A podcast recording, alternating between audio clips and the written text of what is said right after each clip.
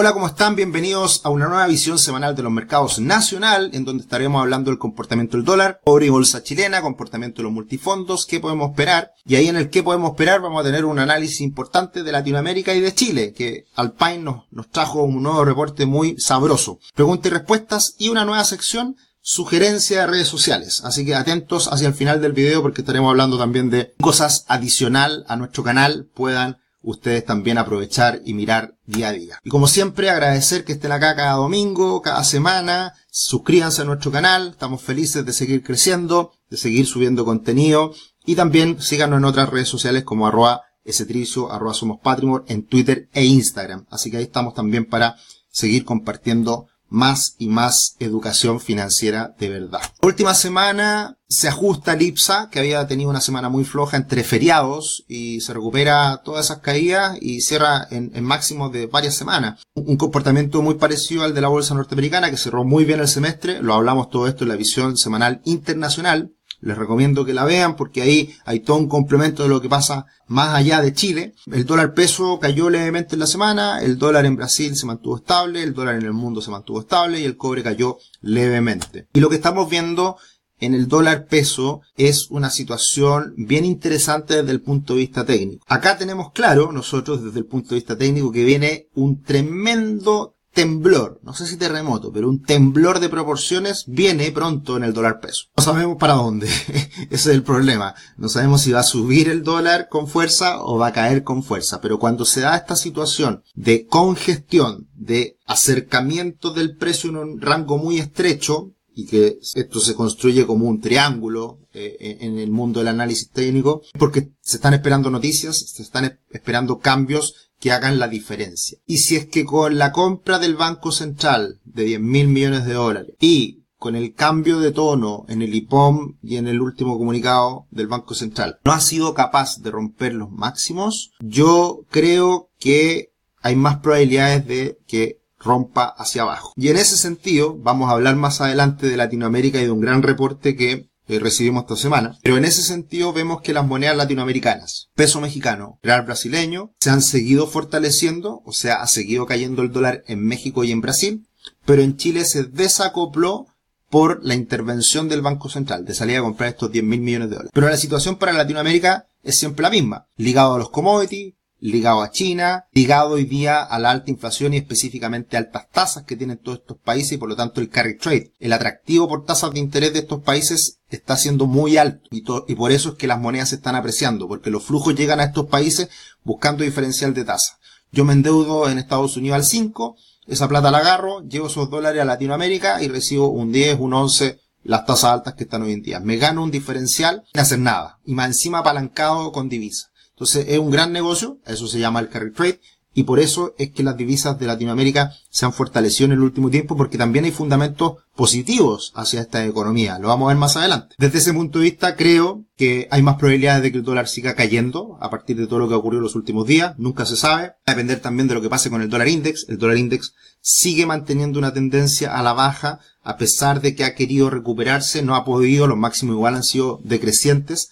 Así que el que tiene que ayudar, el que tiene que, cumplir, digamos, esta misión de arrastrar a la baja el dólar es el dólar en el mundo, el dólar index con el dólar respecto a las principales divisas del mundo. Ahí tenemos este gran soporte en los 100,8 y bueno, vamos a ver qué pasa los próximos días. Va a ser importante lo que pase con el dato de empleo de Estados Unidos que se conoce el viernes. Va a ser importante lo que pase con el dato de inflación que viene eh, a mediados de mes, como siempre en Estados Unidos, la semana subsiguiente entiendo. Así que probablemente ahí se defina esto. Hace rato ya que estamos ahí a la espera, todavía no se define, pero es probable que, eso cambie un poco, o nos dé más información para ver qué pasa finalmente. El cobre mantiene una situación más o menos parecida, está en zona de congestión. Vamos a ver más adelante respecto a lo mismo, las perspectivas a largo plazo son muy positivas para el cobre, pero en el corto está afectando lo que está pasando en China. Eh, tenemos que hacer ahí un doble clic con China, pero también hay que entender que China ha, sufrido bastante dolor en lo reciente y desde ese punto de vista también cuando hay mucho dolor, ese dolor tiene que acabar en algún minuto y por lo tanto también se puede estar incubando un escenario mucho más favorable para, para China y por ende para el cobre posteriormente. Bueno, como todas las semanas lo invitamos a que tu futuro lo comiences hoy, conoce la primera plataforma de planificación financiera de Chile, crea tu cuenta gratis y además obtén esta gift card con 25 mil pesos para comprar cursos. Así que creen su cuenta en patrimor.com y acompáñennos a seguir mejorando en el ámbito financiero cada uno de ustedes, aprovechando estas herramientas que estamos incorporando y poniéndola a disposición de forma gratuita. El IPSA anduvo muy bien la última semana, alcanzando máximos de hace ya varias semanas, hay muy buenas perspectivas, eh, pero cuando uno mira el, comportamiento de las diferentes acciones, uno ve, claro, la última semana promedio, las más, las que han subido más, 4%, alzas moderadas. En el año vemos acá en el acumulado, como muchos medios de prensa, 30%, 20%, y, y esos son más o menos los rendimientos. La que destaca Aguas, por ejemplo, ha subido más de un 40%, eh, también en el Chile eh, más de un 40 e ILC un 78. Pero lo que creo que es importante mirar, y, y, acá creo que también hay mucho potencial de recuperación a futuro, es el hecho de que el IPSA como tal, los mayores rendimientos son del 50-40% y, y lo que hay que tener en consideración que también hay algunas empresas que caen, como Sokimichi Cap, y eso hace que el índice en su conjunto, desde un punto de vista del IPSA como tal, no esté viéndose un alza tan importante, pero cuando uno mira el IPSA considerando los dividendos, el alza es muy significativa.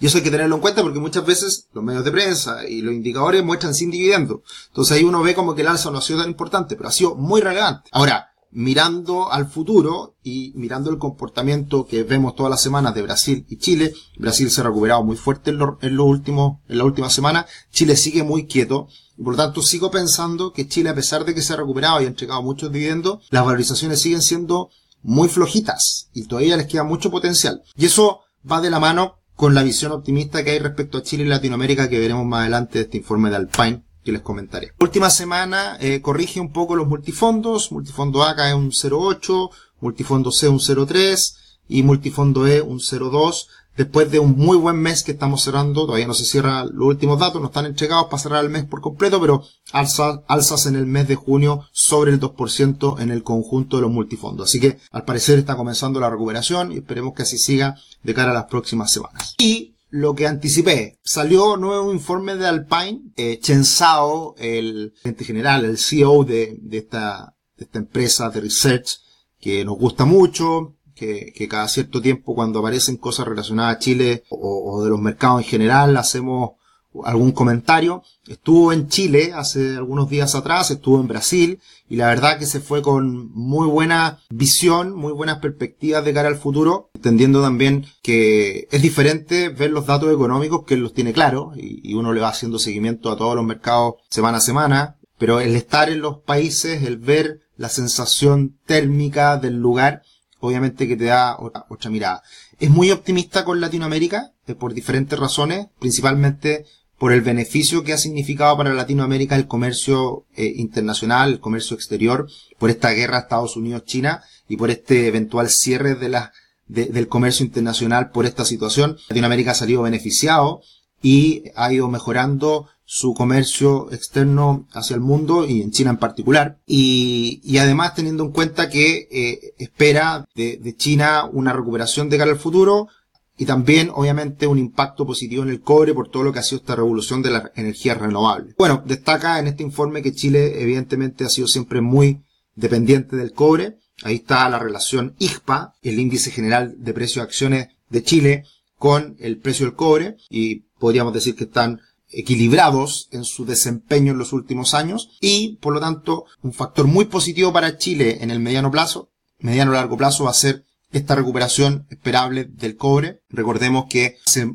varios meses atrás hablamos de varios informes que salieron en su minuto por toda esta revolución de energías renovables de Bank of America, Goldman Sachs y muchos bancos de inversión ven al cobre en 6 dólares, 6 dólares con 50 en los próximos años y por lo tanto esta revolución o este viento a favor para el cobre va a ser sin duda beneficioso para, para Chile. Así que eh, desde ese punto de vista apostar por el cobre, apostar por la energía renovable, apostar por Chile. Y respecto al dólar peso, acá habla de esta prima por riesgo que se ha hablado mucho en el último tiempo por lo que fue el estallido social hacia adelante. Ahí se ve la distancia generada entre el cobre, el, el fair value asociado al comportamiento del cobre y otras variables y también el comportamiento del dólar peso. Hay una distancia importante y eso podría ser que en el futuro también se, se disminuya esa brecha a favor del peso chileno y por eso también desde un punto de vista fundamental el dólar podría seguir cayendo en Chile, que ha sido un poco nuestra visión más de fondo que hemos ido comentando semana a semana. Esto también teniendo en cuenta que a pesar de que Chile va a empezar a bajar las tasas, de todas formas el carry trade, el diferencial de tasa a favor del peso chileno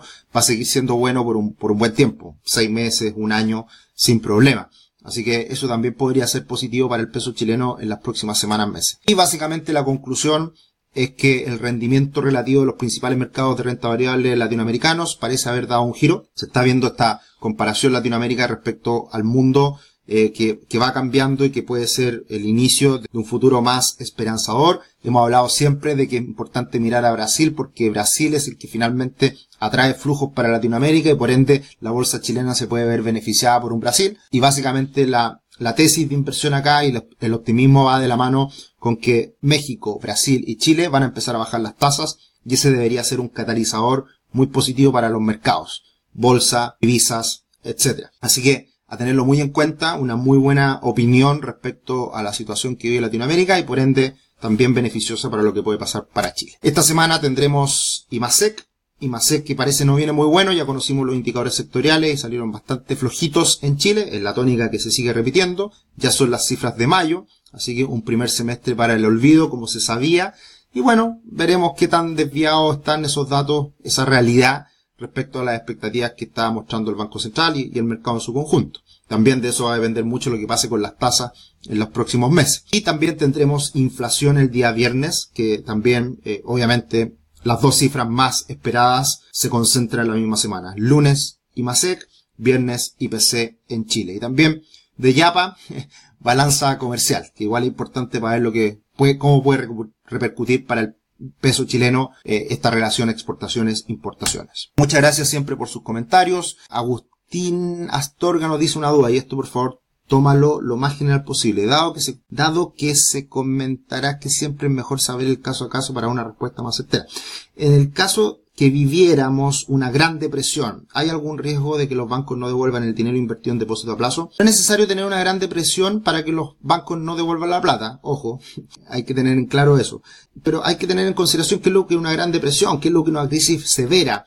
Una crisis severa fue el corralito que se dio en Argentina por ahí por los inicios del año 2000. Una crisis severa, una gran depresión la ha vivido Venezuela en el último tiempo y una gran depresión a nivel mundial fue en los años 30. Eso es bien difícil que ocurra. Ya estamos viviendo ahora una desaceleración económica, una recesión menor. Así que eh, la verdad que es bien difícil que haya una implosión en, los bancos importantes eh, en el corto mediano plazo. Y ahí por la crisis bancaria que tuvimos en los años 80, que eso también fue una gran crisis en Chile que afectó a la banca, eh, eh, se tomaron los resguardos y por eso eh, el, sistema bancario chileno es muy sólido, ¿ya? Y, y, de cierta manera es muy, muy conservador. Así que también por lo mismo, que uno puede criticar en algunos casos, que los bancos ganan mucha plata, que los bancos te prestan plata cuando estás bien, cuando estás mal no te prestan, bueno, eso es parte de manejar los riesgos y precisamente porque la banca es sólida. Así que yo veo muy difícil una situación como esa, Agustín, a pesar de que empeore mucho la situación económica. Martín, hola, primera agradecer el gran aporte, siempre atento a una pregunta. ¿Qué opina el mercado inmobiliario presente y futuro? Y como siempre,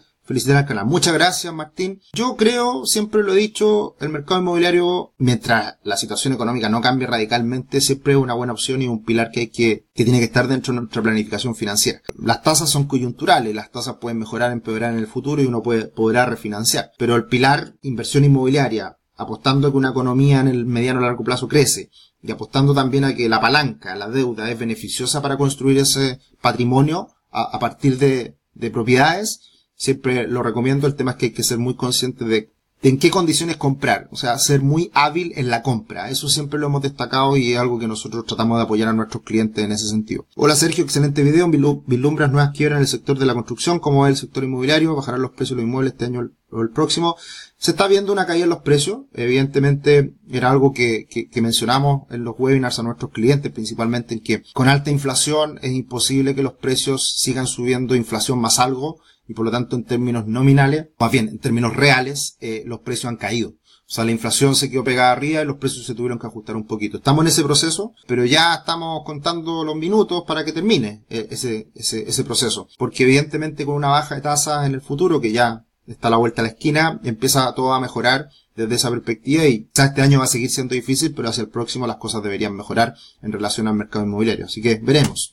Y por último, la sugerencia de redes sociales. En esta oportunidad, un canal que me ha encantado, eh, Francisco y Pablo, eh, los conocí hace poco tiempo atrás en este podcast, pero ya los conocí hace un tiempo. Hacen un excelente trabajo, un podcast muy entretenido, lo pueden seguir en Spotify y también en YouTube. Síganlo, Animales Financieros eh, muchas cosas de finanzas personales, de inversiones, en un tono muy amigable, muy amable, muy entretenido. Así que lo sugiero para esta semana a los amigos de Animales Financieros. Síganlos en YouTube y Spotify. Ahí yo los he visto y están muy activos. Así que un abrazo por el buen trabajo que están haciendo también en, el ámbito de educación financiera. Eso sería por esta semana. Un abrazo que estén